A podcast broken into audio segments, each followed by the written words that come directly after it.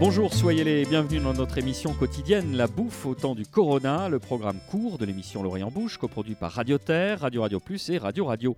Il a trouvé le temps de nous faire de la place dans son restaurant Le Ménagier pour une deuxième escapade gourmande. C'est le chef Gérard Garrigue qui officie à Castano de Montmiral. Alors nos chroniqueurs qui connaissent maintenant le personnage se permettront de le taquiner comme le chef Nicolas Brousse ou l'épicière à la page Florence Grimm. Gérard Garrigue, bonjour. Bonjour. Pour les têtes de linotte qui euh, n'avaient, laissé, n'avaient pas laissé en plan leur tâche quotidienne subalterne tout à faire cessante pour nous écouter quasi religieusement hier, vous nous faites le plaisir de nous supporter à nouveau et on va revenir avec vous sur votre parcours personnel, Gérard. À 4 ans et demi, euh, vous ramassez dans le jardin de votre... Non, je plaisante. non, moi, j'ai commencé euh, par faire ce métier-là, avoir une idée de faire ce métier à l'âge de 8 ans. Après, euh, il y a les péripéties habituelles, devoir aller à l'école jusqu'à 15 ans, après rentrer à l'école hôtelière parce que c'était difficile de trouver des apprentissages à l'époque chez nous. Donc, je fais l'école hôtelière et ça a appris à me dégrossir aussi parce que c'est vrai qu'à la campagne, ben, pour moi, la cuisine, c'était d'abord le produit et j'y suis revenu ensuite. Mais après, il fallait apprendre les bonnes manières, hein, chose que j'avais pas forcément appris. Donc, il a fallu que j'apprenne à manger avec une fourchette à gauche, un couteau à droite.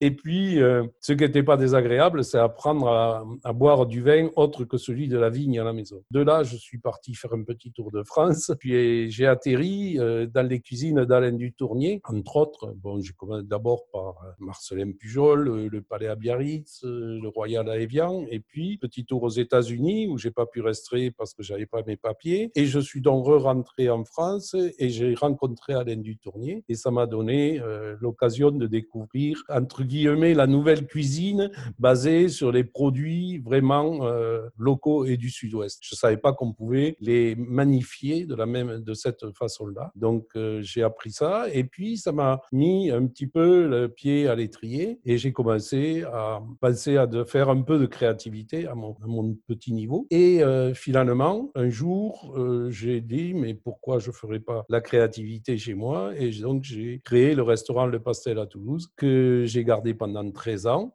Au bout de 13 ans, j'ai vendu et j'ai recommencé une autre vie complètement différente en ouvrant le, restaurant Le Moaille au Muséum d'histoire naturelle. Et puis euh, est arrivé l'heure sonnante de la retraite et là, on a décidé avec Valérie de monter ce restaurant à Castelnau de Montmiral qui me semblait était peut-être la quête que j'avais depuis le début, c'est-à-dire une cuisine de terroir bien trempée avec une clientèle qui vient nous découvrir et en même temps qui nous aime et que nous on aime. Voilà, un rapport euh, d'amour euh, vraiment. Qui doit être le rapport d'amour entre un cuisinier et celui qui le fait manger Nicolas Rivière. Oui, Gérard Garrigue, vous avez parlé d'Alain Dutournier, célèbre chef landais, gascon émérite qui régale au Carré des Feuillants à Paris depuis 1976. La Gascogne semble nourrir un penchant alphabétique pour la lettre D, Dutournier, Darroze, Daguin, André Daguin qui nous a d'ailleurs hélas quitté en fin d'année dernière. Ce triptyque, cette Gascogne au sens large, c'est une cuisine dans laquelle vous avez euh, vous-même creusé euh, votre sillon que vous continuez à perpétuer? Oui, oui, je continue, je continue à le perpétuer avec euh, des produits qui sont un peu différents et puis euh, des traditions qui sont un peu différentes. La Gascogne et le Barouergue occidental, c'est pas tout à fait les mêmes produits et c'est pas tout à fait la même culture. Donc j'ai retrouvé ma culture. Florence Grimm, vous avez connu Gérard Garrigue il y a quelques années à l'occasion d'un repas un peu particulier, visiblement euh, extrêmement pointu. Vous pouvez nous en faire le récit? Oui, je peux en faire le récit. Moi, j'ai découvert, euh, malgré tout ce que j'avais entendu dire, enfin, j'avais jamais mangé chez Gérard et puis ben, j'ai été conviée par une bande de joyeux euh, un samedi de fin d'automne, presque début d'hiver, pour un repas gibier. Et euh, ben voilà, le côté magique a opéré puisque de la Saint-Jacques en jubilation, en passant par le lièvre en saut piqué, la bécasse, euh, ben, ce fut un vrai repas, quoi. Donc un repas comme on les aime, surtout à cette période. Tout était là, quoi. C'est vraiment un merveilleux souvenir.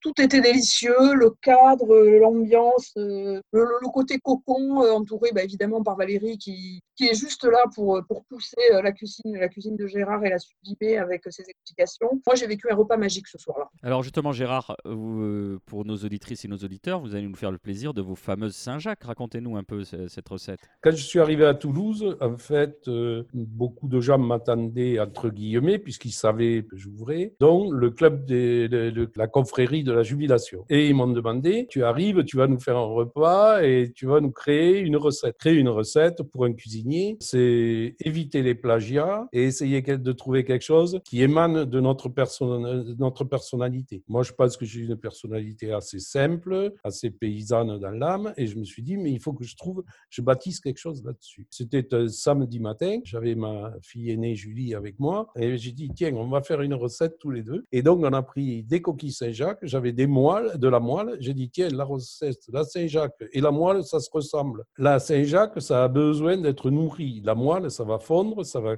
cuire la Saint-Jacques, et après, on verra bien. Et pendant ce temps-là, j'ai préparé une vinaigrette comme ça me passait par la tête, avec euh, de l'échalote, du poivre, euh, du persil, de l'huile d'olive, la bonne huile d'olive, un bon vinaigre balsamique. Je me suis dit, bon, euh, et puis là, il faut que je le corse, alors je vais y rajouter un miroir de vin rouge, parce que ça va amener le côté justement très paysan. Et voilà. Et je fais des pétales d'ail frit, parce que je dis ça, il manquera quelque chose qui claque au dernier moment. Je fais cuire mes Saint-Jacques très fort. Je mets ma petite vinaigrette dessus et j'ai dit, Julie, tu goûtes. Julie, goûte. Papa, c'est génial, c'est super bon. Alors, je dis, toi, tu le trouves bon, il y en a d'autres qui aimeront. Depuis, ça fait 20 euh, ans, 26 ans que je fais mes coquilles Saint-Jacques. J'essaye d'arrêter chaque année. Et puis, bon, euh, non, j'y repique tout le temps, quoi, parce que euh, parce qu'on les attend, en fait, les coquilles Saint-Jacques. Que Et ce soit Valérie, que ce soit la, cuisinière qui travaille avec moi, Julie. Ah, quand est-ce qu'elle recommence Des fois, j'en ai marre, parce que c'est moi qui me tape les Saint-Jacques à ouvrir, les os à moi à sortir, faire la vinaigrette. Mais c'est un plat, même quand je le faisais au pastel, c'est toujours moi qui l'ai fait. J'ai une anecdote, j'avais Lionel Lévy, qui maintenant est à Marseille, qui travaillait chez Fréchon à Paris, et Fréchon était passé une fois manger, et il avait mangé les coquilles Saint-Jacques. Et, Lionel travaille chez lui, et Fréchon lui dit, tu vas me donner la recette des coquilles Saint-Jacques de Gérard? Et Lionel lui dit, non, non, non, ne vous donne pas la recette des coquilles Saint-Jacques de Gérard. Ce qui fait que c'est resté quand même un plat signature euh, que personne ne copie parce que si c'est si pas bien réussi, ça peut être euh, très vulgaire. Oh, joli, merci beaucoup pour cette euh, belle anecdote, Gérard Garrigue, et ce retour sur votre carrière.